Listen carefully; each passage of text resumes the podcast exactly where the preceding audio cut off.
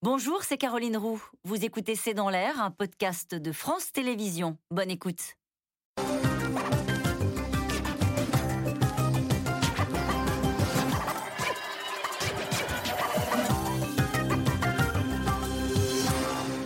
Bonsoir à toutes et à tous. Les Gilets jaunes sont toujours là, bel et bien là, en ce premier samedi de l'année 2019, avec des rassemblements à Lyon, Bordeaux, Toulouse, Reims, Rouen, Saint-Brieuc et des heures à Paris et même des violences. Alors comment expliquer la persistance de ce mouvement qui dure depuis un mois et demi maintenant et qui reste soutenu par une majorité de Français?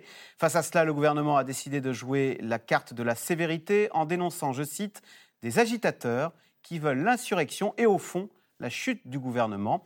Et de fait, Jean-Luc Mélenchon voit dans ce mouvement une révolution citoyenne incarnée par la figure fascinante, je cite, du gilet jaune Éric Drouet. Alors vers où va ce mouvement des gilets jaunes qui ne veut pas s'éteindre? C'est le sujet de cette émission de ce C'est dans l'air que nous avons décidé d'intituler ce soir Gilets jaunes, ça repart, mais où? Pour répondre à vos questions, nous avons le plaisir d'accueillir sur ce plateau Bruno Jeudi, rédacteur en chef du service politique de Paris Match. Nous accueillons Jean Garrigue, historien. Vous présidez le comité d'histoire parlementaire et politique. Vous enseignez à l'université d'Orléans et à Sciences Po Paris. Et je rappelle votre ouvrage, La République des traîtres aux éditions Talendier. Bernard Sananès, politologue et sondeur, président du cabinet d'études et de conseil ELAB. Et enfin, Alexandra Schwarzbrod, vous êtes directrice adjointe de la rédaction du journal Libération. Libération qui titre ce week-end Médias et Gilets jaunes, le grand fossé. Bruno Jeudi, alors ce sont les chiffres de la police, 25 000. Euh, c'est à peu près, d'ailleurs, dans toute la France, 25 hein, 000. Ce sont des chiffres comparables à ceux de la semaine dernière. Ça veut dire que le mouvement ne veut pas s'éteindre. Non, le mouvement ne s'éteint pas. Emmanuel Macron n'en a pas fini avec euh, les Gilets jaunes. C'est au moins la première leçon qu'on peut tirer de ce premier samedi euh, de manifestation euh, en, 2019. Hein. C'est le huitième depuis le début de ce, de ce mouvement. Alors on est loin évidemment des 280 000, voire 300 000 qu'il y avait eu au début du mois de décembre l'année dernière. cela étant, il y a plus de monde à Paris aujourd'hui que la semaine passée. C'était beaucoup plus visible, beaucoup plus bruyant euh, ils, se, ils se sont, euh, ils ont manifesté entre l'hôtel de ville et, et, ils n'ont pas atteint l'Assemblée, euh, l'Assemblée nationale pour une manifestation qui était déclarée. Et c'était la première, la première fois, il faut le, le, signaler, dans ce mouvement qui jusqu'à présent refusait de se déclarer, refusait même. Déclaré, mais ils ne respectent pas les parcours. Décidément, ils sont imprévisibles. C'est ce qui fait le charme et peut-être la difficulté de ce mouvement des Gilets jaunes, non? En même temps, les forces de sécurité les ont empêchés d'atteindre l'Assemblée nationale. C'est ce qu'ils disaient déjà dans les, euh, dans les, euh, dans les cortèges euh, cet, cet après-midi. Ils, sont, ils étaient plus visibles. À mon sens, ils étaient sans doute plus nombreux que la semaine dernière sur la France, euh, la France entière. Alors, ce sont les chiffres du ministère de l'Intérieur. Il faut toujours un peu euh, prendre ça avec précaution et le, et le rappeler, parce que j'entendais euh, en venant qu'en province, il y avait quand même pas mal de monde, du côté de Toulouse, du côté de Bordeaux, sur les places des grandes, des grandes villes où ils ont pris l'habitude de, de, manifester. Et des incidents hein, à Troyes, des incidents, villes. Des incidents, évidemment. C'est la preuve que ce mouvement n'est pas fini et que l'année 2019 redémarre sur une base assez jaune pour le, pour le gouvernement et cela malgré ce qui a été euh, posé sur la table le 10 décembre. On voit que les mesures sociales, à mon avis, ont fait euh, décrocher un certain nombre de, participants à ce mouvement des Gilets jaunes, mais pas totalement. Et surtout, on voit qu'à travers euh, ce cortège, ces cortèges, j'allais dire, c'est quand même beaucoup maintenant aussi des, des, gens dont on ne sait plus trop quelles sont leurs revendications. on va revenir sur, sur, parler. Sur de, qui s'agit-il Mais Alexandra Schwarzbrod, on pouvait s'attendre, et je pense qu'à l'Élysée, certains espéraient que les chiffres baissent. Ce n'est pas le cas, ça ne baisse pas. Hein. Oui, mais je ne suis pas tellement surprise parce que c'est quoi euh, les Gilets jaunes? Les Gilets jaunes, c'est les Français. Euh, c'est voilà, une bonne partie de la population. Ils sont représentatifs euh, de cette population. Ce sont des gens qui bossent, qui travaillent. Ils ne sont pas du tout sortis de la vie active. Enfin, évidemment, il y a beaucoup de retraités. Mais alors, ils sont moins sur les ronds-points. Ils sont moins sur les ronds-points. Mais alors, c'est ça qui est assez amusant ou intéressant. C'est que, au même titre que les Français, la trêve des confiseurs, la, période des vacances, c'est sacré. Donc une bonne partie est rentrée, voilà, fêter les, fêter les fêtes en famille ou avec des amis, tout en laissant une, une veille. Hein. On a bien vu que ça ne s'est jamais vraiment éteint pendant ces, ces fêtes de Noël. La petite flamme était là. Et, on, et, on, et d'ailleurs, certains l'ont dit, hein, clairement, moi, je vais fêter Noël et puis je reviendrai après. Euh, donc, c'est pas très surprenant que ça reprenne.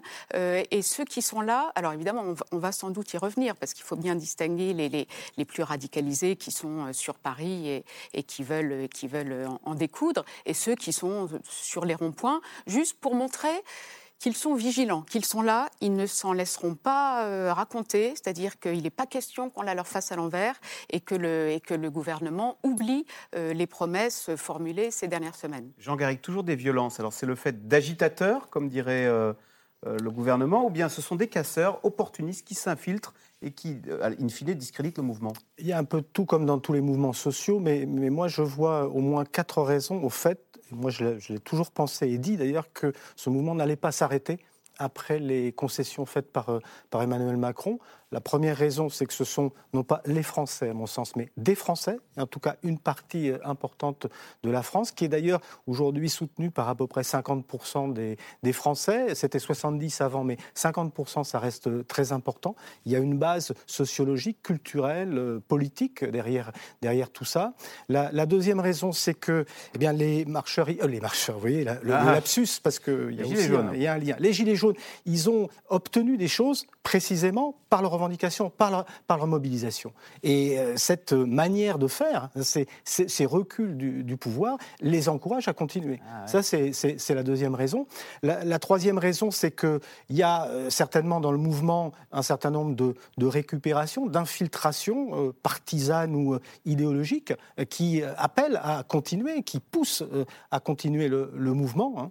Donc, il y a au moins ces trois grandes raisons. Et puis la quatrième, mais je, je l'ai déjà évoqué, c'est que, c'est que précisément, il y a une, une dimension, euh, je dirais, euh, démocratique là-dedans, qui fait que euh, c'est une prise de, parole. Aujourd'hui, c'est une transformation de, de l'espace démocratique qui est, me semble-t-il, profonde qui n'a pas commencé d'ailleurs avec le mouvement des Gilets jaunes. Et donc, cette transformation de l'espace démocratique, ça veut dire plus d'horizontalité, c'est quelque chose qui, mobilise les gens et, c'est pour ça que ça va continuer. Bernard Sanès, pourquoi, après un mois et demi, et malgré les violences, ce mouvement reste soutenu? Alors, vous, vous le disiez, c'est le sondage Odoxa pour le Figaro, par 55% des Français. Oui, 55% des Français qui répondent à la question est-ce que le mouvement doit continuer? Ce n'est pas tout à fait la, même chose que le soutien qui doit être sans doute encore euh, un, peu plus, un peu plus élevé.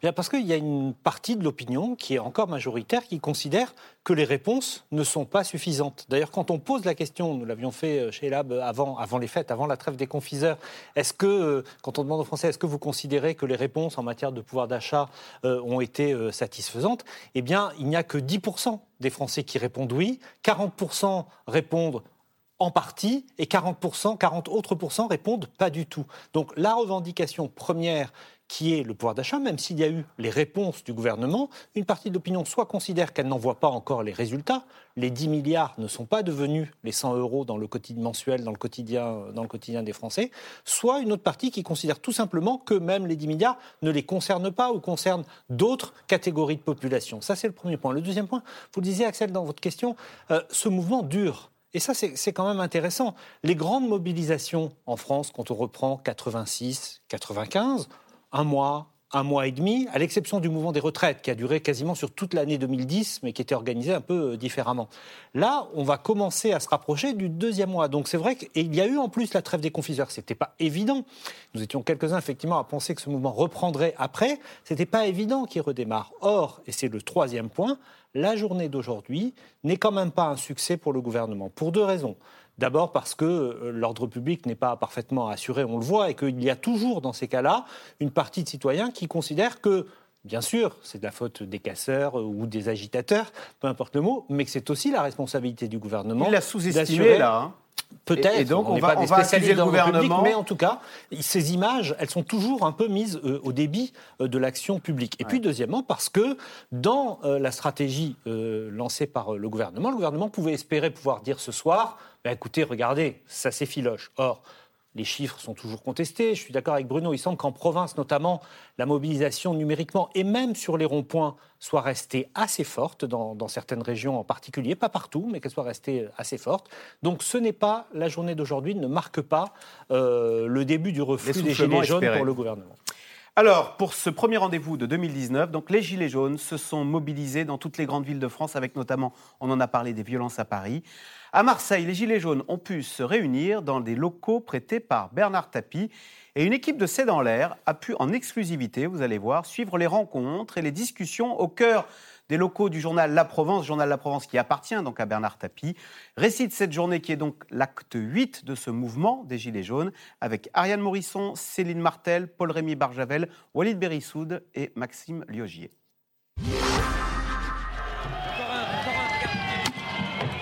Nouvelle scène de face-à-face tendue dans les rues de la capitale cet après-midi pour cet acte 8 de la mobilisation des Gilets jaunes. Sur les quais de Seine, des manifestants jettent des pavés sur les forces de l'ordre qui répliquent par des tirs de flashball et de grenades lacrymogènes. Pourtant, tout avait bien commencé ce matin. Une manifestation dans le calme et déclarée comme il se doit à la préfecture.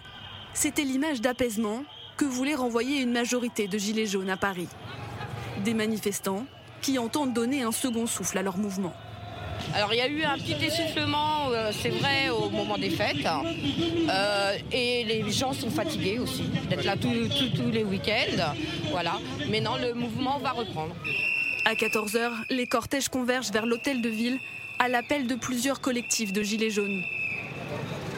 Différents visages du mouvement prennent la parole pour lire une lettre ouverte au président de la République. Monsieur Emmanuel Macron, prenez-vous un seul instant conscience que les propos que vous tenez devant l'ensemble du peuple de France sont de véritables appels à la révolte citoyenne, voire à la guerre civile pour ceux qui n'ont plus rien. Dénonciation des violences policières, revendications sociales et démocratiques. Le texte réclame une négociation directe avec le chef de l'État et s'oppose au grand débat national. Une réponse à un exécutif qui durcit le ton Hier, à l'issue du premier Conseil des ministres de l'année, le porte-parole du gouvernement Benjamin Griveaux stigmatise certains manifestants. Le mouvement dit des Gilets jaunes, pour euh, ceux qui restent encore mobilisés, est devenu le fait d'agitateurs qui veulent l'insurrection et au fond renverser le gouvernement. Un discours de fermeté, déjà employé par le chef de l'État lui-même lors de ses vœux aux Français. Que certains prennent pour prétexte de parler au nom du peuple. Mais lequel? D'où? Comment? Et n'étant en fait que les porte-voix d'une foule haineuse, s'en prennent aux élus, aux forces de l'ordre, aux journalistes, aux juifs, aux étrangers, aux homosexuels. C'est tout simplement la négation de la France. Une reprise en main qui se traduit sur le terrain par des évacuations forcées et la destruction des camps aux abords des ronds-points. Alors plusieurs collectifs de Gilets jaunes ont décidé de se structurer sous forme d'associations à vocation politique. Il m'a dit, il est arrivé, mais il est où? Exemple ce matin à Marseille, où Christophe Chalençon, une figure du mouvement, a donné rendez-vous à quelques fidèles. Il se retrouve dans les locaux mis à disposition par le patron de la Provence, Bernard Tapie. Mais sur le parking du journal, d'autres gilets jaunes qui n'étaient pas invités revendiquent le droit de se joindre à leur réunion. On peut avoir des idées, C'est une réunion de construction.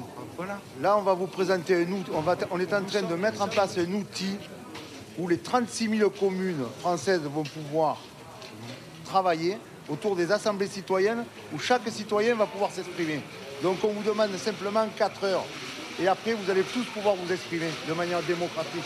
À la base, on est tous contre Macron. Mais j'ai pas dit ça. Et on est en train de se diviser. Mais non oui. Finalement, les représentants d'autres collectifs imposent leur présence. Entre ces différents groupes, la défiance règne. On est là pour pouvoir euh, retranscrire de façon complètement transparente ce qui va se passer. On n'a pas le droit de filmer la réunion, mais on va prendre des notes et puis on leur dit tout après. La réunion se déroule malgré tout dans le calme. Au programme, prise de parole et propositions pour définir les futurs contours du mouvement.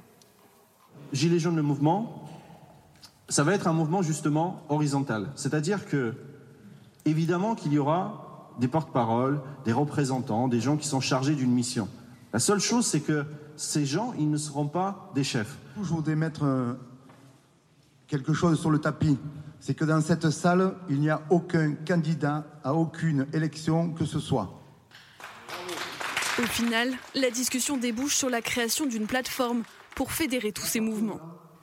Mais pas question d'évoquer la constitution d'une liste pour les élections européennes. Le sujet est trop clivant.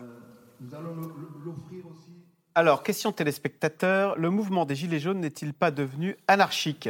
Alexandra Schwarzbrod. Oui, mais on, euh, on, a bien vu dès le début hein, que les Gilets jaunes, c'est euh, un mouvement composite euh, qui est constitué de plein de gens très différents, avec Macron, des aspirations très différentes. Alors, bon, ils ont tous, évidemment, cette espèce d'obsession d'Emmanuel Macron, ça, on l'a bien vu. mais ils ont des moyens différents pour, pour y arriver. Enfin, en tout cas, ils ont envie de moyens différents pour y arriver. Et ça, c'est peut-être ce qui pourrait causer leur perte, c'est-à-dire leur division. On a bien vu cette dame qui, qui s'est exprimait à un moment et qui disait mais enfin euh, on, est tous censés se combattre ensemble et on se divise, ça va pas. Et on, voit bien que euh, il y a plusieurs euh, groupes, voire même groupuscules, hein, avec on, va reparler sans doute d'Éric Drouet un peu plus tard, mais des gens très différents qui peuvent se mettre à dos d'autres groupes. Je pense qu'Éric Drouet va finir par être extrêmement clivant et, par se, se, décrédibiliser au sein même des Gilets jaunes. et donc voilà, donc ce qui va pousser aussi les plus radicaux euh, voyant qu'ils sont fragilisés, les plus radicaux à se radicaliser encore davantage. Et alors là, en effet, ça peut partir dans tous les sens. Euh, surtout, et alors là, c'est là où le, le, la position du gouvernement va être fondamentale. Mais là, là ils sont, il est sur un fil, le gouvernement, parce qu'il suffit du moindre mot, de la moindre action de travers. Ouais. Il, on a bien vu ce qui s'est passé quand Éric Drouet a été interpellé. C'était, il y avait une, une, une, masse de forces de sécurité euh, pour, pour, arrêter, pour arrêter Drouet, qui, qui, qui est pas qui n'est pas le... quelqu'un de, de, de, convenable, ça j'en conviens, mais objectivement, il y a beaucoup trop de, de, les forces de sécurité étaient trop nombreuses. Il fallait pas en, en faire un, une, une, victime. C'était ça le risque. Donc voilà. Donc les risques sont là. Mais sur ce, par exemple cette réunion à Marseille, tout à l'heure Bernard Sanez disait que 40% des gilets jaunes disent que le gouvernement ne répond pas et qu'il faut continuer. Euh, les rendez-vous, etc. Que réclament aujourd'hui Jean Garrigue les Gilets jaunes, sachant que le gouvernement a renoncé aux attaques sur l'essence, il a distribué, il a promis 10 milliards d'euros euh, d'aide en pouvoir d'achat. Donc euh, aujourd'hui, on sait ce que. Non, on ne peut donner qu'une réponse très, très complexe à ce mouvement euh, qui est très complexe. Comme d'ailleurs beaucoup de mouvements sociaux, comme les mouvements sociaux éruptifs de, de, ce type, euh, si on reprend mai 68, au moment de mai 68, les trotskistes n'étaient pas d'accord entre eux, ils n'étaient pas d'accord avec les maoïstes, qui n'étaient pas d'accord avec les guévaristes, qui n'étaient pas d'accord avec les anarchistes.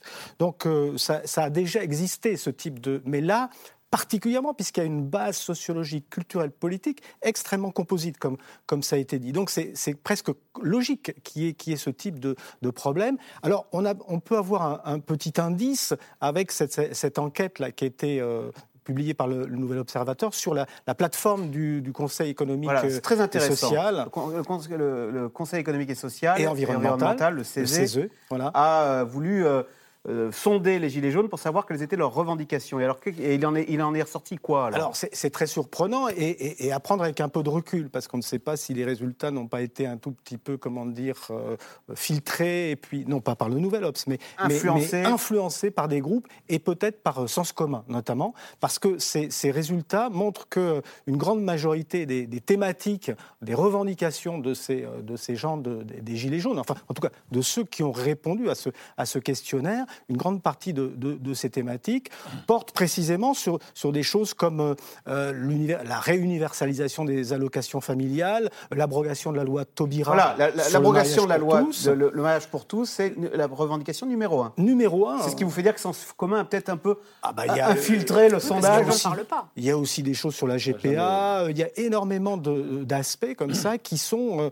euh, qui, qui relèvent quand même d'une sensibilité politique commun, assez marquée. Le mouvement, hein, on va rappeler, qui était contre le mouvement, contre le mariage pour tous, la voilà. Taubira. Alors, Maintenant, attention, parce que ce n'est pas forcément le reflet de ce que sont les, les Gilets jaunes. Et il y a bien d'autres thématiques, notamment celle du, fameux référendum d'initiative citoyenne qui, reviennent dans ce, questionnaire et qui, là, d'ailleurs, euh, peuvent opérer des rapprochements entre euh, le courant d'extrême droite, qui est quand même très présent dans, les Gilets jaunes. Il me semble qu'il y a un autre sondage, mais ça, euh, Bernard Sanès le dirait mieux que moi, mais qui disait qu'à peu près 45% des Gilets jaunes auraient été d'anciens électeurs du Front National maintenant Rassemblement national. Donc il y a cette, cette composante-là. On sait bien qu'il y en a une autre qui est plus à l'extrême gauche, qui serait plus proche de la sensibilité de la France insoumise. Donc c'est compliqué. Mais on a, on a l'impression qu'ils sont d'accord, euh, enfin le mouvement des Gilets jaunes peut se mettre d'accord sur les méthodes, les moyens, par exemple le, référendum d'initiative citoyenne. Mais en revanche, sur les finalités, sur les objectifs à atteindre, c'est là où il y a des divergences,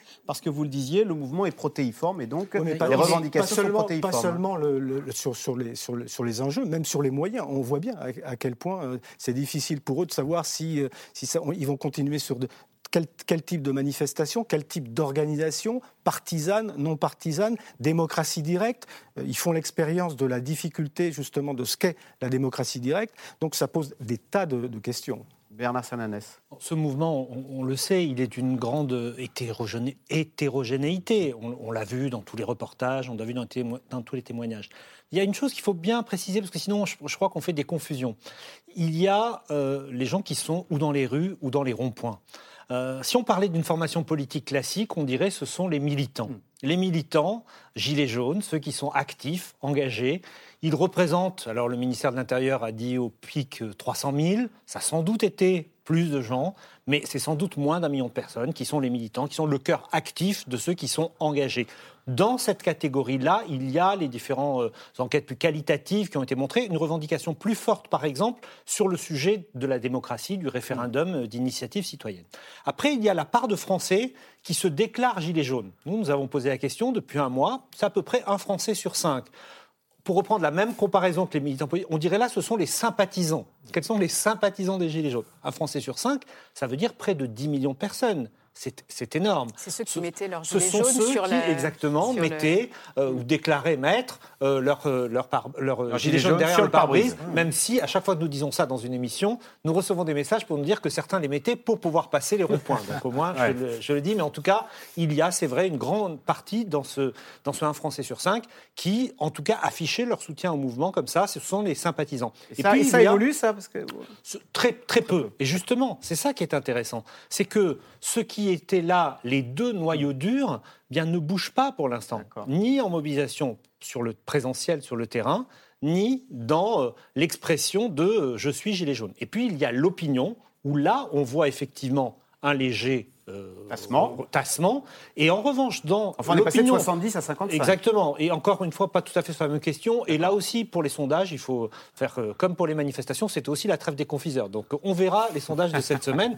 Pas du tout pour remettre en cause la méthodologie de, mes confrères cette semaine, mais c'est vrai que la période, la même question, la période n'est pas tout à fait la même et la question n'est pas la même. Mais chez ces Français-là, on le sait. En revanche, la revendication pouvoir d'achat est nettement majoritaire et elle passe nettement devant les autres sujets. Donc il faut faire attention aussi parce qu'il n'y a pas homogénéité en fonction du degré d'adhésion, du degré de soutien. Bruno Jeudi Moi, je crois que de toute façon, quoi qu'il en soit, au-delà de quelles sont encore leurs revendications, et honnêtement, aujourd'hui, on ne sait plus trop ce qu'ils réclament en priorité. Il y a trois semaines, un mois avant le 10 décembre, on savait que c'était vraiment le pouvoir d'achat. Euh, ça a commencé par le prix des carburants, ensuite c'était plus globalement le pouvoir d'achat. Là, aujourd'hui, c'est plus compliqué pour cerner vraiment quelles sont leurs priorités. Et s'il fallait faire une liste, ils auraient bien du mal à se mettre d'accord euh, sur une liste. Je crois surtout qu'ils sont à la croisée des chemins, ces, gilets jaunes.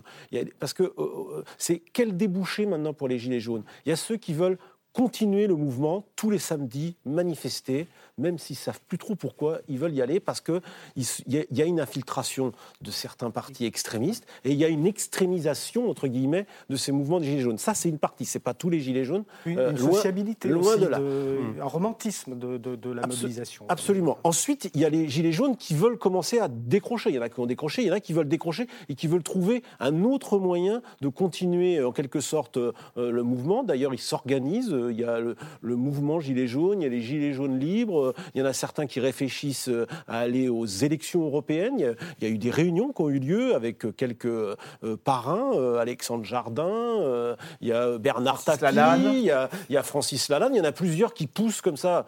Alors franchement, ils ont déjà eu du mal à, du mal à trouver des représentants communs. Faire une liste commune entre tous les gilets jaunes, je peux vous dire que ça n'existera pas. Ça se terminera s'il y a des listes, s'il y a une liste, au moins deux listes. Et puis il y a la troisième, euh, le troisième, et ça, ça va être tout de suite, c'est est-ce qu'ils vont ou pas dans le grand débat? Là, c'est déjà une question. Il y en a certains qui ont déjà répondu non. Aujourd'hui, on a entendu la lettre, euh, les plus radicaux, pas question, euh, Drouet, pas question d'aller dans le grand débat. Mais il y a ceux qui veulent aller dans le grand débat. On entend des gilets jaunes sur les plateaux, j'en ai interviewé certains, qui disent Ah, mais on ira, on ira dire ce qu'on veut. Ils, s'associeront au mouvement des grands débats. Il y en a même certains qui, ont rencontré ou qui doivent rencontrer euh, dans les jours qui viennent Chantal Joanneau, celle qui met en place ce grand débat national. Alexandra Schwarzbord, une question sur la Provence. Pourquoi Bernard Tapie prête-t-il enfin, prête ainsi son concours à, à ce mouvement des Gilets jaunes? Est-ce qu'il y a un agenda caché?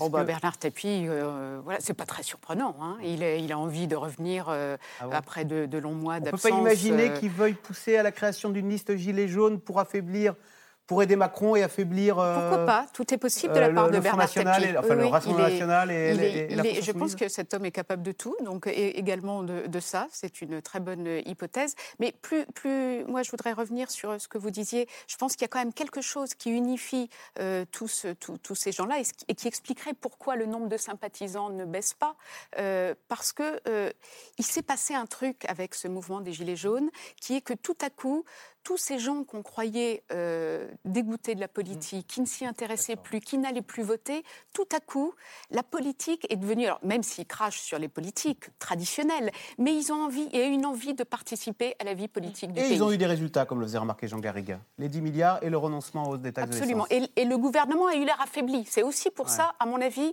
que euh, je pense que Macron a dû beaucoup consulter là, pendant la trêve des confiseurs et beaucoup réfléchir. Et c'est pour ça qu'il a pris cette posture un peu euh, combative, parce qu'il a bien vu qu'il était en train de perdre la main et qu'à force de se montrer affaibli, dépassé par les événements, évidemment, ça, ça poussait. euh, ça Ils ont poussait. obtenu plus que tous les partis et tous les syndicats réunis Oui, depuis, bien le début sûr. du, depuis le début D'où du le mandat. blues Ça, des, syndicalistes d'ailleurs. hein. Jean Garriga. En fait, ce qu'ils veulent, c'est l'abolition des privilèges et de la féodalité. Ils veulent une nouvelle nuit du 4 août, mais en fait, par une euh, nouvelle démocratie. Il y a le euh, romantisme de la. Révolution, hein. Alors, il y a le romantisme. Et, Cette- non, parce qu'une nuit mais- du 4 août, enfin bref. euh, Non, mais la, la perception que, que se font les, les Gilets jaunes et, tous les sympathisants des Gilets jaunes, et même toute la, la- la France qui est plutôt favorable aux Gilets jaunes, euh, c'est qu'il y a deux mondes. Euh, c'est qu'il y a un monde des privilégiés, des élites, et qu'incarne, que cristallise Emmanuel Macron, et puis qu'il y a une autre France qui n'a jamais eu la parole. Et donc, euh, euh, de manière très, très, très cohérente, comme d'ailleurs assez régulièrement, je dirais cycliquement dans, dans la société française et plus, plus généralement dans la démocratie européenne, il y a un moment, si vous voulez, où euh, euh, il faut transformer les règles du jeu.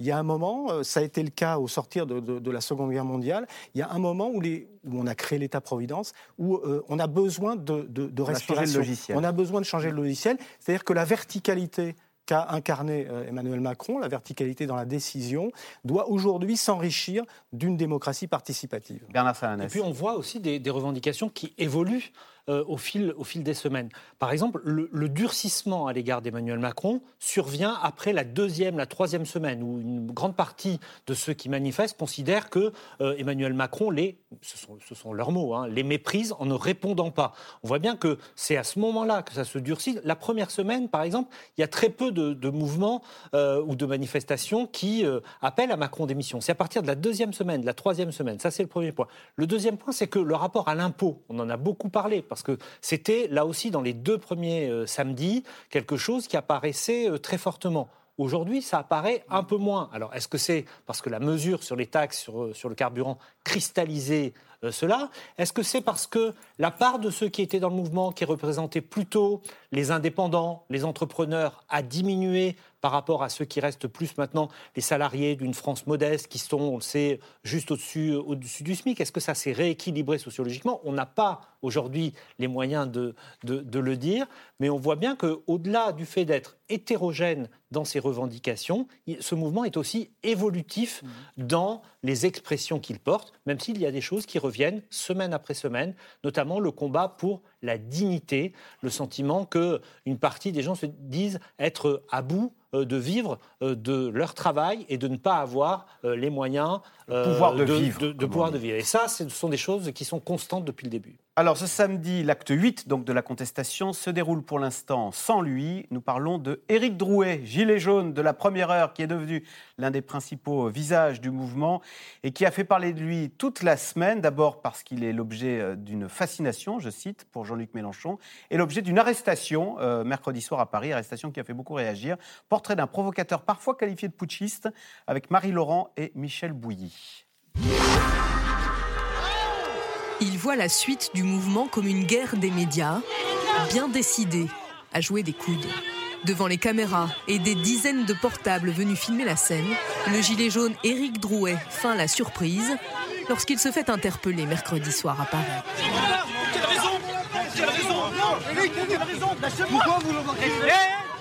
Une mise en scène pourtant savamment orchestrée. Vous êtes interpellé, Pour organisation non il n'y a pas d'organisation. Vous mettez dans le véhicule, monsieur, je ne discute pas, vous êtes interpellé. Allez-y. Choquer l'opinion, enflammer les réseaux sociaux, c'était pourtant bien l'objectif à l'entendre. On savait que ce qu'ils voulaient pas qu'on fasse, même si c'était autorisé, euh, même légal. Donc, euh, on a joué de ça cette semaine. On voulait montrer au reste, euh, au reste des Français qu'on n'était pas libre. L'art de la provocation et de la victimisation au sortir de sa garde à vue. Tout ce qui se passe ici, c'est politique. Les- les- la façon dont c'est fait, c'est politique. hein. Mais qui est donc Éric Drouet? Figure désormais incontournable, moteur et visage de la mobilisation dès le tout premier jour, lorsqu'il appelle à manifester depuis son camion. Donc euh, à toutes les personnes qui pensent qu'on va pas réussir, j'ai envie de leur dire de continuer, de continuer à payer leurs taxes plein pot et à pas venir se plaindre. Et nous, on va leur montrer le 17 qu'on pourra changer, euh, qu'on pourra changer certains, certaines choses. Chauffeur routier de 33 ans habitant Melun, il se dit apolitique, mais a tôt fait d'entraîner les foules. Pas moins de 300 000 personnes suivent sa page Facebook La France en colère, tandis qu'il écume les plateaux de télévision, parfois radicales. Samedi, c'est l'Elysée. On aimerait bien aller tous à l'Elysée. Il faudrait vraiment que samedi, on soit tous unis jusqu'au bout et qu'on avance en direction de l'Elysée. Ça ressemble à quoi? Ça ressemble à un putsch que vous voulez faire euh, Non, mais tous les samedi? gens veulent aller là-haut. Hum? C'est le, c'est, c'est, c'est ce qui est le symbole de, de ce symbole de gouvernement. Donc oui, les Le gens symbole veulent y de la aller. République. Tout à fait. Vous arrivez devant l'Elysée, vous faites quoi? On rentre dedans. Vous rentrez dedans. Donc, non, mais claires. Putschiste, anarchiste, lui se voit plutôt comme un messager, porte-parole d'un peuple en colère.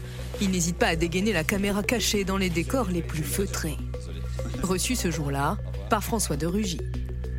Figure médiatique érigée en figure historique par Jean-Luc Mélenchon dans un tweet, ou plutôt un éloge inattendu, publié le 31 décembre. La France est pleine de ces personnages qui marquent son histoire comme autant de cailloux blancs. C'est pourquoi je regarde Éric Drouet avec tant de fascination. Il porte le nom d'un personnage dont Napoléon a dit Sans vous, l'histoire de France aurait été toute différente, car il y a déjà eu un Drouet décisif dans l'histoire révolutionnaire de la France. D'Éric à Jean-Baptiste, du routier au maître des postes qui permit l'arrestation de Louis XVI à Varennes en 1791. Un saut dans l'histoire de plus de 200 ans, loin de plaire à tout le monde à gauche. Moi, je, je m'intéresse au mouvement social, mais je suis pas fasciné par euh, quelqu'un qui, semble-t-il, assume d'avoir voté aux deux tours, premier et second tour pour Marine Le Pen. donc moi, c'est pas, c'est pas, donc c'est, ça ne me fascine pas. Mais je pense que là, on est dans le, la- non mais je vais aller au bout. Je veux dire, euh, moi, je sais plus ce que fait Mélenchon, comme beaucoup. Démenti immédiat d'Éric Drouet, Est-ce vrai que tu as voté Marine aux deux tours Oh Non, pas du tout, non. pas très enthousiasmé non plus par l'hommage mélenchoniste. C'est pas un texte de Mélenchon qui va, nous, qui va changer notre cause, hein, de toute façon. Pour l'instant, ça nous a pas fait avancer, mais. euh, Éric Drouet ne semble plus faire l'unanimité parmi ses collègues de lutte, agacés par ses coups de com'. Absent des rues de la capitale pour l'acte 8 aujourd'hui, il sera jugé pour organisation de manifestations non déclarées le 15 février prochain. Alors, question téléspectateur, comment expliquer l'ascension et la popularité d'Éric Drouet? Alors, popularité au moins auprès de Jean-Luc Mélenchon, parce qu'on ne l'a pas Ah, testé, j'imagine. Ce, reportage le, le- le montre, il y a beaucoup d'éléments qui, qui expliquent son- sa popularité. Il ressemble à une partie euh, de, de ceux qui sont les plus militants, justement, euh, les plus, les plus actifs dans, euh, dans, dans le mouvement. Bon, d'abord, c'est- quelqu'un d'une nouvelle génération aussi, hein. Qui a ce- cette image de, de dynamisme, qui, euh, qui euh, utilise beaucoup les, les- les réseaux sociaux, qui est dans un discours justement d'abolition des privilèges et, de la féodalité dont je parlais tout à l'heure, c'est-à-dire révolutionnaire, c'est-à-dire qui, peut emporter justement dans ce, cette dynamique révolutionnaire une partie de ceux qui de ceux qui le suivent, et en même temps comme toujours. Et en même temps, il est euh, quelqu'un dont on nous dit, euh, Benoît Hamon l'a- relevé, qu'il était d'une sensibilité sans doute proche du, du- du Front National à une époque, ou du Rassemblement National, puisqu'il avait voté pour, pour Marine Le Pen. Alors, il Donc, dément avoir voté, enfin, Voilà, c'est pas alors, clair. en tout cas, il coche un certain nombre de, de choses qui, qui peuvent justement faire, faire amalgame dans ce mouvement dont on, on dit et redit qu'il est, qu'il est très composite, très hétérogène, euh, et puis dans, dans son excès même, dans sa provocation vis-à-vis du pouvoir central, et notamment de la personne d'Emmanuel Macron, il cristallise justement ce qui est quelque chose de, de très fort dans, dans ce mouvement. C'est- Je, je le répète, cette revanche des, des petits contre, contre les, les élites. Bruno Jeudi, alors pourquoi est-ce que Jean-Luc Mélenchon euh, a-t-il déclaré sa flamme, sa fascination pour Éric Drouet? Est-ce que derrière, euh, est-ce que c'est sincère ou est-ce qu'il y a une stratégie? Voilà. Alors, Jean-Luc Mélenchon, depuis le début de ce mouvement, court après. Il court après les Gilets jaunes. D'abord, il a raté le, premier samedi, hein, le début. L'époque, c'était l'époque où les Insoumis disaient attention, il y a des fachos, euh, ne nous mêlons pas à ça, un petit peu comme la CGT d'ailleurs. Donc, il rate le début. Ensuite, il essaie de se rattraper. Il va participer euh, tous les samedis à Marseille euh, au rassemblement de, Gilets jaunes, sans enfiler euh, les Gilets jaunes. Et puis, il va apporter un soutien crescendo samedi après samedi jusqu'à ce ce billet sur son, sur son blog hein, euh, qu'il faut lire, euh, qu'il nourrit euh, euh, à travers son lyrisme révolutionnaire et il- il- il- évidemment il compare parce qu'il y a une homonymie, Jean Garry c'est ça mieux que nous, Drouet Éric, le, le- le routier gilet jaune en 2018 Melun. et Drouet Jean-Baptiste, l'homme qui permit l'arrestation, Qui Louis XVI. qui fit tomber à la poste poste. de Saint-Méould, Ouais, c'est ça, ça. Louis XVI. Donc, euh, à partir de là, euh, il file euh, la métaphore révolutionnaire et on retrouve toute la passion de Jean-Luc Mélenchon euh, euh, pour euh, la révolution, euh, surtout sud-américaine, hein, euh, vénézuélienne no- notamment. Et donc, euh, euh, il veut il- veut à travers ça courir après le mouvement des Gilets jaunes parce qu'il y a un calcul politique. Évidemment, on est euh, entre calcul politique et cynisme. Euh, euh, Jean-Luc Mélenchon a bien conscience que maintenant, il faut essayer de rattraper le retard pris depuis le début de ce mouvement qui profite surtout à Marine Le Pen. Au fond, si on regarde les, en- les enquêtes d'opinion, euh, Marine Le Pen est à peu près la seule leader avec euh, peut-être Nicolas Dupont-Aignan à avoir gagné des points, notamment dans les intentions de vote aux européennes. Il y a peut-être un petit effet gilet jaune. Je ne sais pas ce qu'en pense Bernard Sanès. En revanche, ce qui est certain, c'est que Jean-Luc Mélenchon, ça ne lui a rien rapporté. D'ailleurs, nous, dans Match, on a fait un bilan de l'année de Jean-Luc Mélenchon. Il baisse de manière spectaculaire toute l'année. Alors, Ouais. avec un pic au moment des perquisitions euh, au- à l'automne, mais les Gilets jaunes ne l'ont pas permis de remonter et il termine l'année avec euh, même euh, une chute assez spectaculaire. Donc Jean-Luc Mélenchon, ben, et, et voilà, il fait de la politique, il essaie de faire de la politique euh, sur le dos de Drouet, mais on a bien compris que Drouet, pour l'instant, il continue à courir, lui, devant Jean-Luc euh, Mais Jean-Luc justement, Mélenchon. en termes de stratégie, Alexandra Schwarzbrod, quand euh, Benoît Hamon, sur Europe 1, dit Jean-Luc Mélenchon a quitté les rives de la gauche, est-ce que pour accéder au pouvoir, Jean-Luc Mélenchon n'aurait pas cessé d'être de gauche pour être avant tout populiste? Ah oui, je, je, je- et, rata- pense- et ra- rattrape tout sur les ronds-points. Enfin, en tout cas, il est, il est, il est, il est prêt à toutes les outrances pour, euh, pour arriver au pouvoir, ce qui, est, ce qui a pu être sa force, parce qu'en effet, à un moment, un moment où la gauche euh, s'effondrait un peu, apparaissait un peu comme molle, euh, Mélenchon, tout à coup, est apparu comme un tribun. C'est quelqu'un d'extrêmement cultivé, euh, donc qui sait truffer ses discours de références historiques, qui peut être extrêmement lyrique, mais ce qui peut aussi être sa, son, son défaut principal hein. On a bien vu que là, je pense qu'il s'est euh, très sérieusement emmêlé les pinceaux avec cette histoire de Drouet, d'autant que...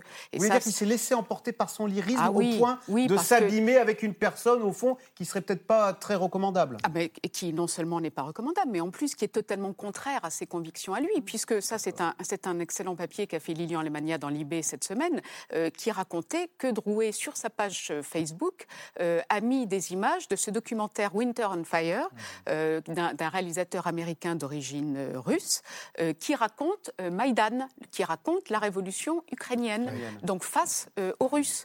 Euh, évidemment, ça c'est pas du tout... euh, sa passion pour l'histoire, son, son côté fougueux, son son lyrisme. côté qui- lyrique, voilà, qui c'est ça. qui le- Lyrique, sa passion pour l'histoire se mélange.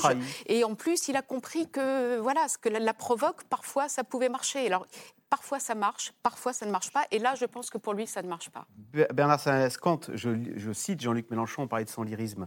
Donc il parle maintenant d'une révolution citoyenne et il dit ce mouvement est la première révolution citoyenne dans un pays du centre du capitalisme mondial. On a l'impression qu'il y a eu euh, Hugo, Chavez au, Venezuela et maintenant il va y avoir lui en France. Quoi. Moi, je crois surtout, en prolongement de ce que dit Bruno, que c'est- une forme d'aveu de faiblesse de Jean-Luc Mélenchon de, tenir ses propos, euh, au-delà peut-être d'une proximité idéologique ou historique euh, ou romantique qu'il trouve, trouve à Drouet. Euh, c'est l'aveu de faiblesse de reconnaître que les Gilets jaunes ont réussi là où finalement, depuis 2017, euh, aucun mouvement euh, politique n'avait réussi à faire, faire reculer euh, le, gouvernement. Finalement, Marine Le Pen a échoué entre les deux tours d'élection présidentielle, pas seulement sur un plan électoral, mais elle a échoué à s'installer euh, immédiatement dans le fauteuil de la meilleure opposante à Macron. Jean-Luc Mélenchon a échoué la première année pour faire barrage euh, au projet euh, d'Emmanuel Macron, que ce soit sur le Code du travail, que ce soit sur la SNCF. Et donc finalement, le mouvement des Gilets jaunes, après lequel notamment euh, France Insoumise court derrière, pour reprendre l'expression de Bruno, c'est un peu différent pour, pour le Rassemblement national, mais ce mouvement, il est finalement, il faut le dire, une concurrence électorale pour les deux partis que sont le Rassemblement national et la France insoumise. Alors pour le Rassemblement national, pour l'instant, ça apparaît quand même plutôt profitable parce que la sociologie du mouvement des Gilets jaunes est plus proche.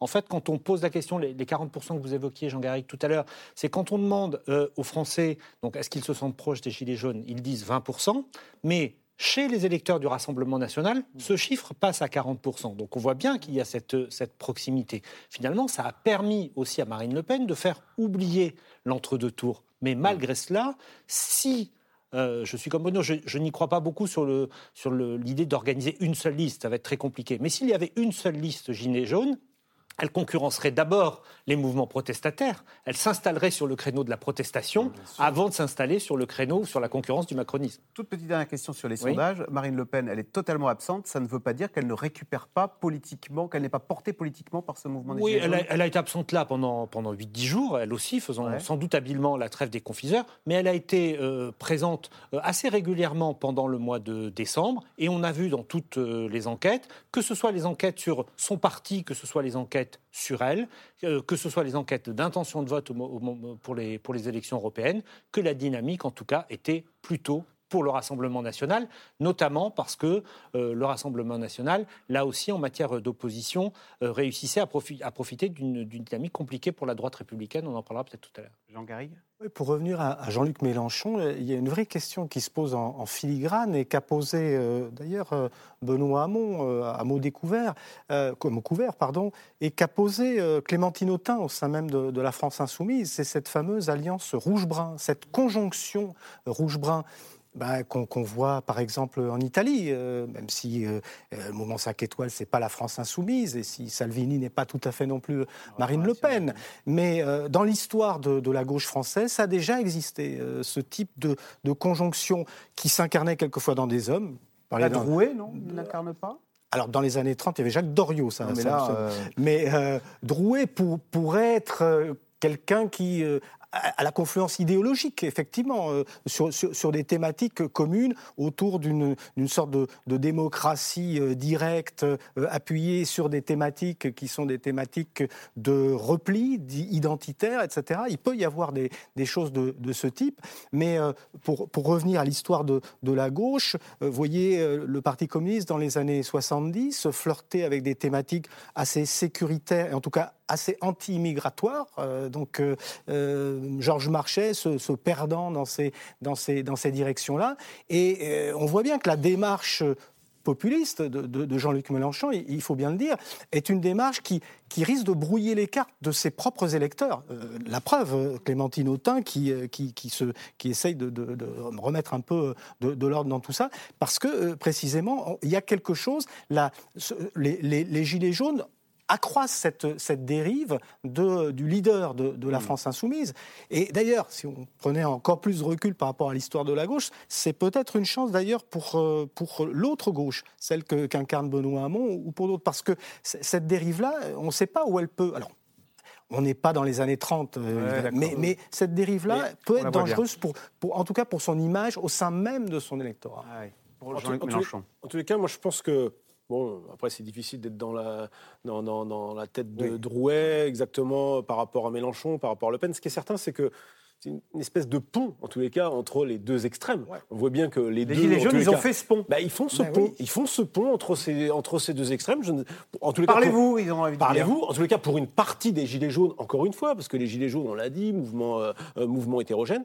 Je voulais simplement ajouter que, s'agissant d'Éric Drouet, quelque chose moi qui m'a beaucoup frappé, et on l'a vu cette semaine, c'est cette faculté qu'il a à avoir ce double discours. Alors, il est déjà quand même un peu dans le. On va dire que c'est un politicien déjà, mais bon, il, voilà, il, sort, il sort de la garde à vue Franchement, j'étais au restaurant, j'ai pas compris pourquoi on m'avait interpellé.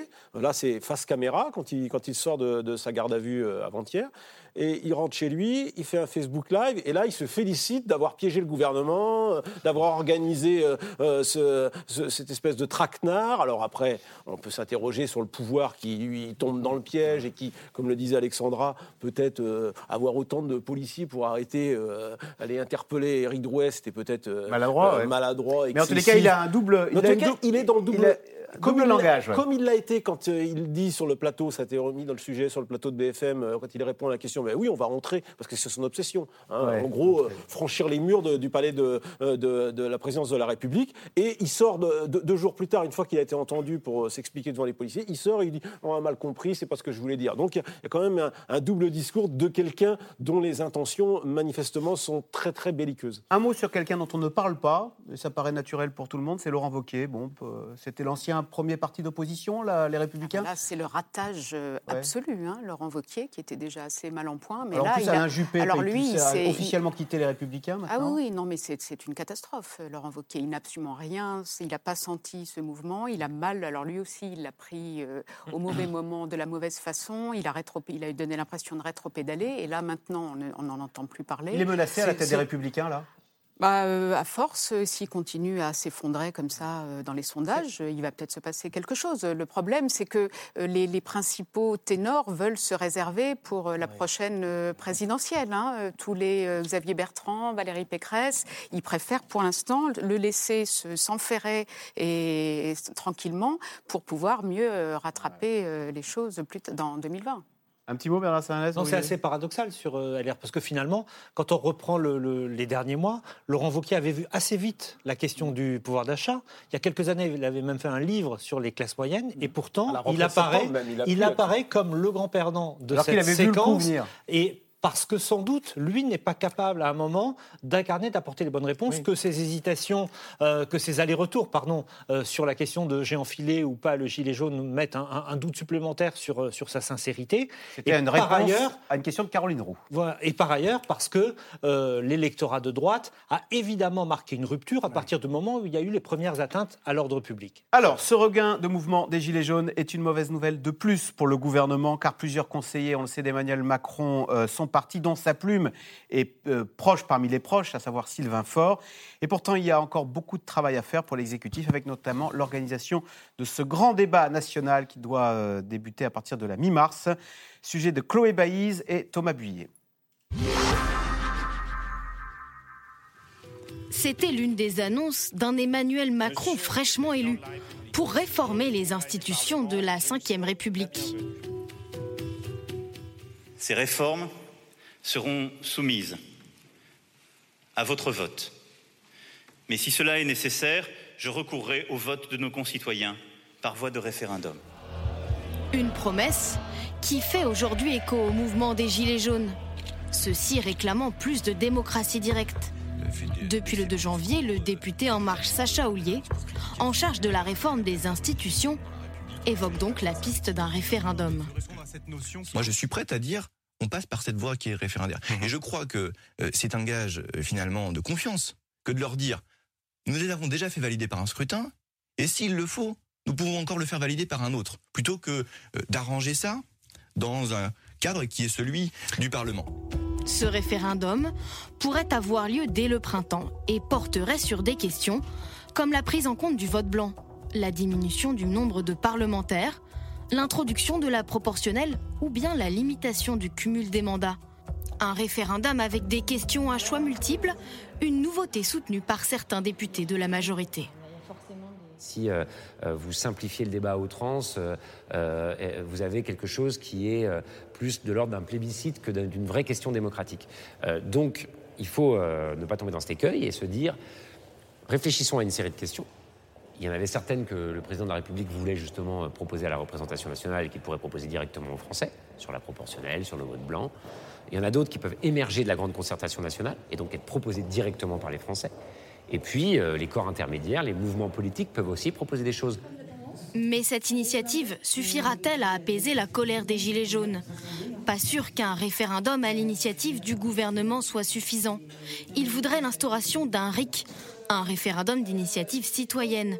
Sujet largement débattu dans des groupes de réflexion comme celui-ci la semaine dernière, près de Rennes. Le RIC, pour nous, c'est notre clé. La clé euh, qui va nous permettre justement de se faire entendre, de poser les choses, euh, de, comme tu l'as dit, euh, revoir des lois. Il faut bien le garder présent à l'esprit. Le RIC, c'est pas sorti d'un chapeau. C'est quelque chose qui, pour nous, est le plus important à l'heure actuelle. Des Gilets jaunes soutenus par la France insoumise.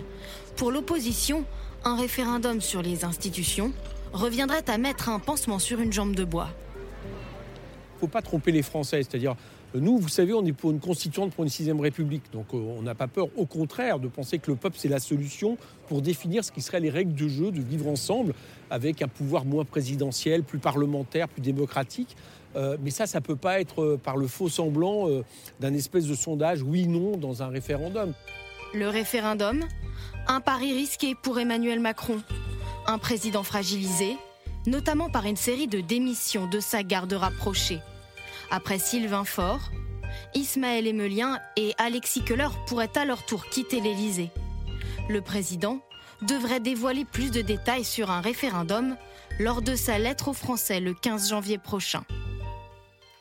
Euh, alors, question téléspectateur. Circuler, il n'y a, a plus rien à réclamer. C'est vrai que Bruno Jeudi, on a l'impression que le gouvernement ne sait pas tellement quel type de réponse euh, apporter face à ce mouvement des Gilets jaunes.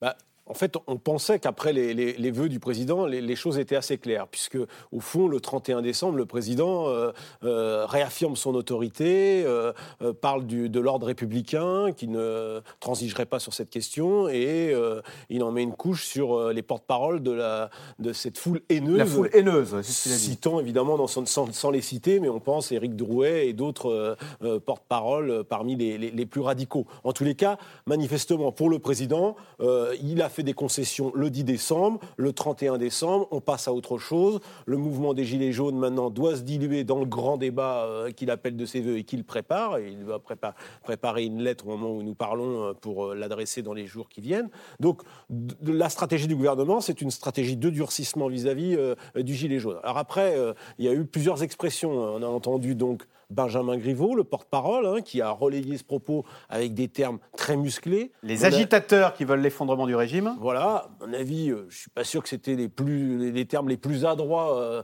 euh, parce que l'apaisement est loin d'être là, puis on le voit en plus aujourd'hui. et puis dans le même temps, on a entendu d'autres voix dans le gouvernement, Mounir Majoubi, autre secrétaire d'État, qui lui trouvait que c'était une chance, ce mouvement des, des Gilets jaunes, et disant que, voilà, qu'il pouvait en sortir du bien finalement, grâce grâce à ce grand débat. Et même avant, les, avant le 31, 31 décembre, on avait entendu une autre secrétaire d'État, Brune Poisson, dans ses vœux hein, postés sur les réseaux sociaux, sociaux expliquer justement qu'il fallait plus accélérer, qu'on avait été trop vite pendant les 18 premiers mois. Exactement le contraire de ce que, de ce que dit. donc ce en même temps, pour le coup, là, devient un peu compliqué à suivre, même si, à mon avis, dans l'esprit d'Emmanuel Macron, maintenant, il a quand même, je pense, choisi une voie qui est de revenir à, un discours assez dur sur les gilets jaunes, parce que maintenant, c'est le moment du, grand débat. Alors justement, ce qui est surprenant, c'est qu'on a un gouvernement affaibli, et Benjamin Griveaux, vous en, vous en parliez à l'instant, dit euh, mais maintenant, vous allez voir, nous allons être encore plus radicaux dans nos méthodes, notre manière de faire, dans notre style. Nous allons aller au bout du changement, car c'est cette envie qui nous a porté au pouvoir. Il a l'air de dire, moi, je ne ferai pas comme François Hollande, je ne renoncerai pas, et j'agirai deux fois plus fort, Emmanuel Macron. Oui, c'est vrai qu'on a de toute façon l'impression cette semaine qu'on était dans un match, c'est-à-dire les Gilets jaunes voulaient montrer que leur mouvement n'était pas fini, et Macron voulait montrer que le quinquennat n'était pas fini. Bon, euh, pour l'instant, on ne sait pas de quel côté euh, ce match va, va, basculer, mais c'est vrai que c'est un peu surprenant. Il y a même eu trois phases depuis le début de ce mouvement. Il y a eu 15 jours où on a l'impression que le gouvernement n'accordait aucune réponse à ce qui se passait. Ensuite, il y a eu le tournant, parce que c'est quand même un tournant du 10 décembre, le, là, le gouvernement, comme on dit en communication, a concédé. Il a concédé, il a dû céder sur des points très importants, sans parler même de, des conséquences financières.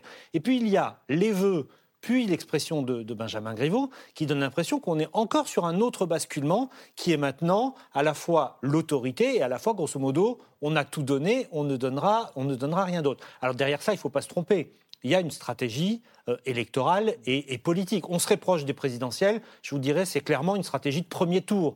Et comme on est proche des européennes qui sont un scrutin à un tour, on ne peut pas euh, s'empêcher de penser qu'il y a un lien. Ce lien, c'est lequel? C'est de dire, Emmanuel Macron, c'est bien que les gens qui sont sur les ronds-points ne vont pas devenir même si le pouvoir d'achat s'améliore légèrement en 2019, ce que l'INSEE promet, on verra, euh, les gens qui sont sur les ronds-points vont pas devenir euh, macronistes, ni du premier ni, du second tour. Ceux qui se sentent gilets jaunes non plus.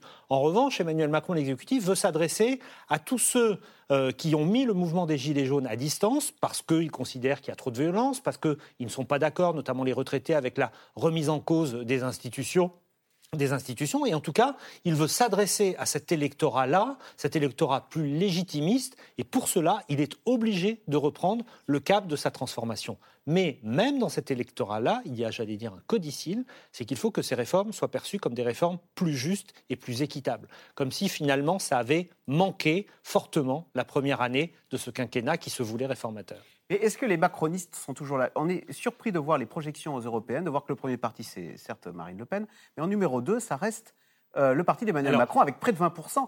Il est toujours là, son électorat, et peut-être ne veut-il pas euh, décevoir ce qui lui reste d'électorat? Alors, il, n'est plus dans, euh, il n'est plus d'un seul bloc, il n'est plus monolithique. On n'est plus à 80 ou 90% d'électeurs qui déclarent leur confiance dans le président de la République. On est, à la dernière parmi les macronistes, parmi, ceux qui ont voté au premier tour pour Emmanuel Macron, le taux de ceux qui font confiance n'est plus que de 60%. Donc on a baissé quand même de 20 points sur l'année. Mais cet électorat-là, il n'a pas beaucoup d'alternatives politiques. Donc quand on lui pose la question de l'intention de vote, excusez-moi pour caricaturer, il ne va pas voter Gilets jaunes ou il ne va pas voter euh, Mélenchon ou Marine Le Pen. Et comme la droite est affaiblie, il n'a donc pas beaucoup de voix de déport. C'est pour ça que ça peut devenir aussi une forme de vote par résignation et que c'est ce que Emmanuel Macron cherche à activer. Alors, on m'informe à l'instant que Benjamin Griveaux a dû être exfiltré et mis en sécurité parce qu'un engin de chantier, je parle au conditionnel, aurait tenté de pénétrer au sein de son ministère. C'est fort ça, euh, Jean Gag. Là, on est à un tournant dans la ah violence, non? Ça, c'est vraiment unique. Enfin, qu'un lieu comme ça, un emblème du, pouvoir républicain, un ministère soit euh, matériellement euh, touché, un ministre ou un secrétaire d'État qui, qui soit comme ça mis en sécurité, en sécurité c'est vraiment quelque chose d'unique. Souvenons-nous que Eric Drouet appelait à entrer à l'Élysée. bon, on n'en est pas là, mais c'est quand même quelque chose de, marquant. Et ça rejoint d'ailleurs tout à fait ce que disait Bernard Sananès, parce que ça, comment dirais-je, ça, ça peut justifier aussi cette position de, rempart de la démocratie euh, sur lequel maintenant euh, veut se repositionner euh, Emmanuel Macron, se, resserrer sur son, sur son électorat de base en utilisant aussi, enfin je veux dire en jouant sur ces excès de violence et ce danger, ce, péril social que, peut représenter, que peuvent représenter les, Gilets jaunes. Bruno Jeudi, c'est un tournant de voir un ministre exfiltré parce que bah, physiquement, il serait potentiellement en danger par euh, ce mouvement des Gilets jaunes? Au moment où vous le disiez, j'essayais de faire marcher ma mémoire pour euh, me souvenir d'une telle situation. Je n'en vois pas. Alors, on a vu des ministres parfois, lors de déplacements, euh, être évacués, voire bousculés lors des déplacements ministériels. Mais dans leur ministère, ils ne situent. non, je, n'ai pas souvenir qu'un ministre ait dû être évacué de son ministère parce qu'il y avait péril de, de, manifestants qui voudraient rentrer.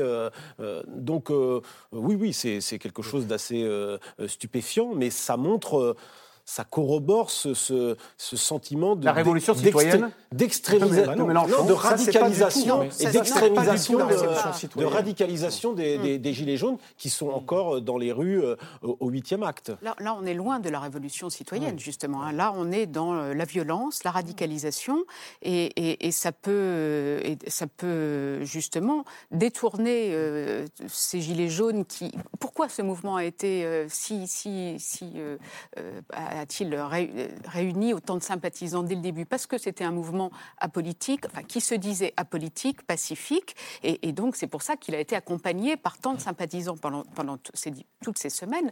Mais si là on en arrive à des actes de violence de, de, ce type et de radicalisation, je pense qu'il y en a beaucoup qui risquent de se détourner euh, de ce que ça devient. Et surtout, ça peut, justement, là, c'est là où le côté euh, martial euh, d'Emmanuel Macron, le, ton qu'il avait euh, durant les vœux, ça, ça peut aussi le, lui servir, se justifier en disant, voyez, moi, je suis là pour assurer l'ordre et la République. Oui, parce que si, si ne me reviennent pas en mémoire des, des cas de ce type, c'est ce type de violence à l'égard des institutions a quand même une histoire.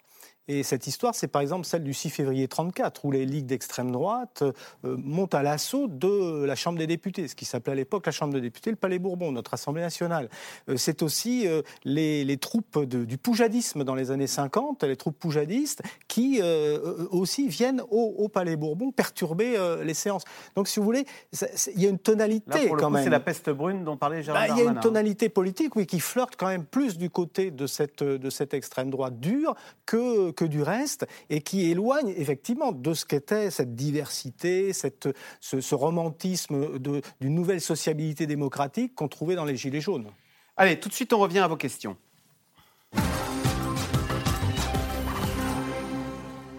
Suis-je le seul à m'interroger sur la couverture médiatique d'un mouvement qui regroupe une très faible minorité? C'est vrai qu'on rappelle les chiffres. 25 euh, 000 dans toute la France à la mi-journée et à peine 4 000 à Paris. Enfin, il y a plus de policiers que de, manifestants, Bruno Jeudi. Alors vous qui êtes dans les Paris Match, dans les médias, il y a, battez votre coupe. Mais c'est pas seulement parce que c'est spectaculaire, ça se voit, c'est le plus haut. C'est pas seulement euh, ce, samedi qu'il y a plus de policiers que de manifestants. Ça fait déjà plusieurs euh, plusieurs samedis consécutifs où il y a plus de policiers que de manifestants. D'ailleurs, il y a eu certains samedis, on a pu s'interroger et on s'est interrogé sur l'efficacité de la police. Oui, il y a, il y a sans doute une, il y a, il y a eu, euh, on a reproché aux médias de surcouvrir en quelque sorte le mouvement des gilets jaunes.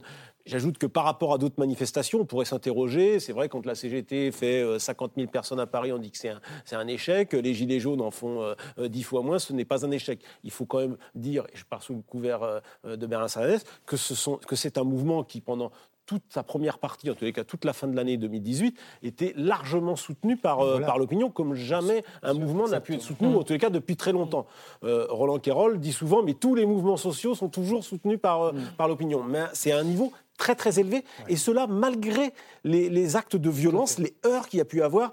Et, certains samedis, ils ont été très importants. Donc ça interroge sur euh, le fossé qui s'est creusé entre le, ce pouvoir, le pouvoir actuel et, euh, et euh, ces, ces, gilets jaunes. Et surtout, ça interroge aussi sur peut-être la, la, démocratie, j'allais dire représentative, par rapport à cette démocratie directe, participative. Il y a des questions qui se posent. Après, oui, ben, on pourra toujours s'interroger sur, euh, sur les médias. Mais bon, s'interroger sur les médias en permanence, c'est se demander euh, qui de l'œuf ou de la poule. Oui, mais c'est ça qui est étonnant, c'est qu'en effet, les médias couvrent très largement ce mouvement, mais il y a un intérêt, une demande, manifestement, euh, du public qui. Libération se vend bien quand on fait ça une sur les Gilets jaunes. En, tout cas, en tout cas, ça intéresse, en tout cas, un, tout petit peu mieux. On sent un intérêt, un intérêt des, des, des, lecteurs. On, voit bien que les, chaînes d'infos, les chaînes d'infos pendant les vacances, le, sujet numéro un de, beaucoup, de familles. On a parlé des Gilets jaunes. Oui, de- mais parce et que- chacun avait envie d'en parler. Parce que derrière les Gilets jaunes, je le répète, il y a un, un moment de transition euh, des, des sociétés, non seulement d'ailleurs de la société française, mais des, des sociétés européennes. Un, un moment de remise en question de, de- de- de la démocratie, des réponses à apporter, y compris de la méthodologie. C'est-à-dire qu'en France, et c'est particulier parce que c'est différent des autres pays, mais on a ce système de verticalité présidentielle, etc. On voit bien que ce système, il, il a besoin d'être modifié. Je ne dis pas qu'on doit le bouleverser, on qu'on ne doit pas forcément changer de, de, de- de- de consti- de constitution ou, avoir une assemblée constituante, comme le demande Éric Coquerel. Mais il y a quelque chose là, il y a une France qui ne parlait pas, une France abstentionniste ou protestataire qui prend la parole. Ça veut dire quelque chose. Alors, il y a beaucoup de questions. Les opposants aux Gilets jaunes sont-ils nombreux?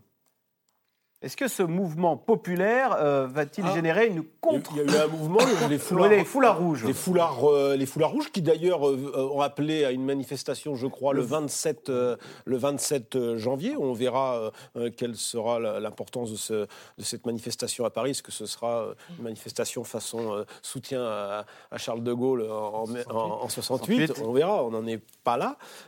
Mais oui, les opposants sont restés relativement, relativement discrets. Et c'est vrai que, en tous les cas, Emmanuel Macron a conservé, euh, Bernard le disait tout à l'heure, quand même une partie de, de son socle, ce qui lui permet euh, euh, de, de pouvoir tenir dans cette, et traverser cette, cette période. et, de, et- et- et de pouvoir aussi euh, afficher l'intention de continuer, euh, de continuer des réformes.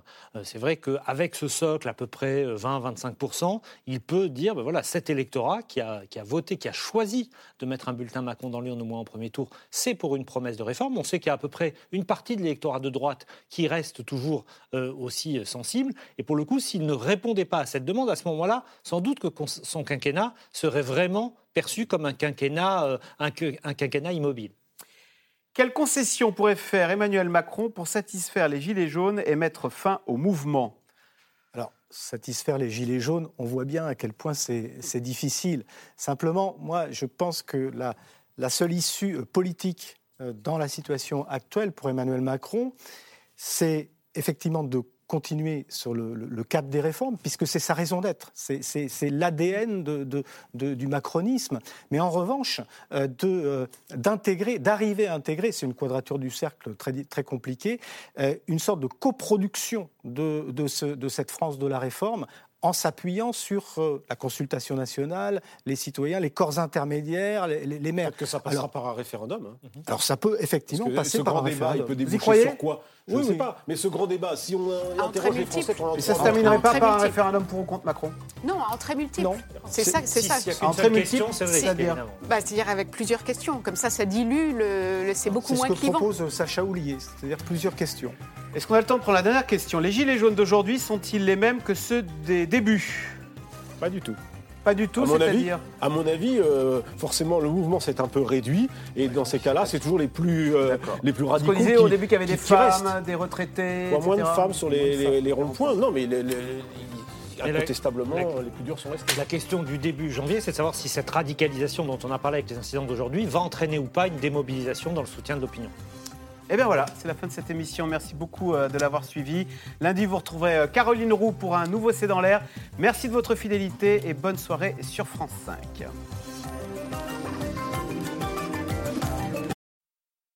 C'était C'est dans l'air, un podcast de France Télévisions. Alors s'il vous a plu, n'hésitez pas à vous abonner. Vous pouvez également retrouver les replays de C'est dans l'air en vidéo sur France.tv.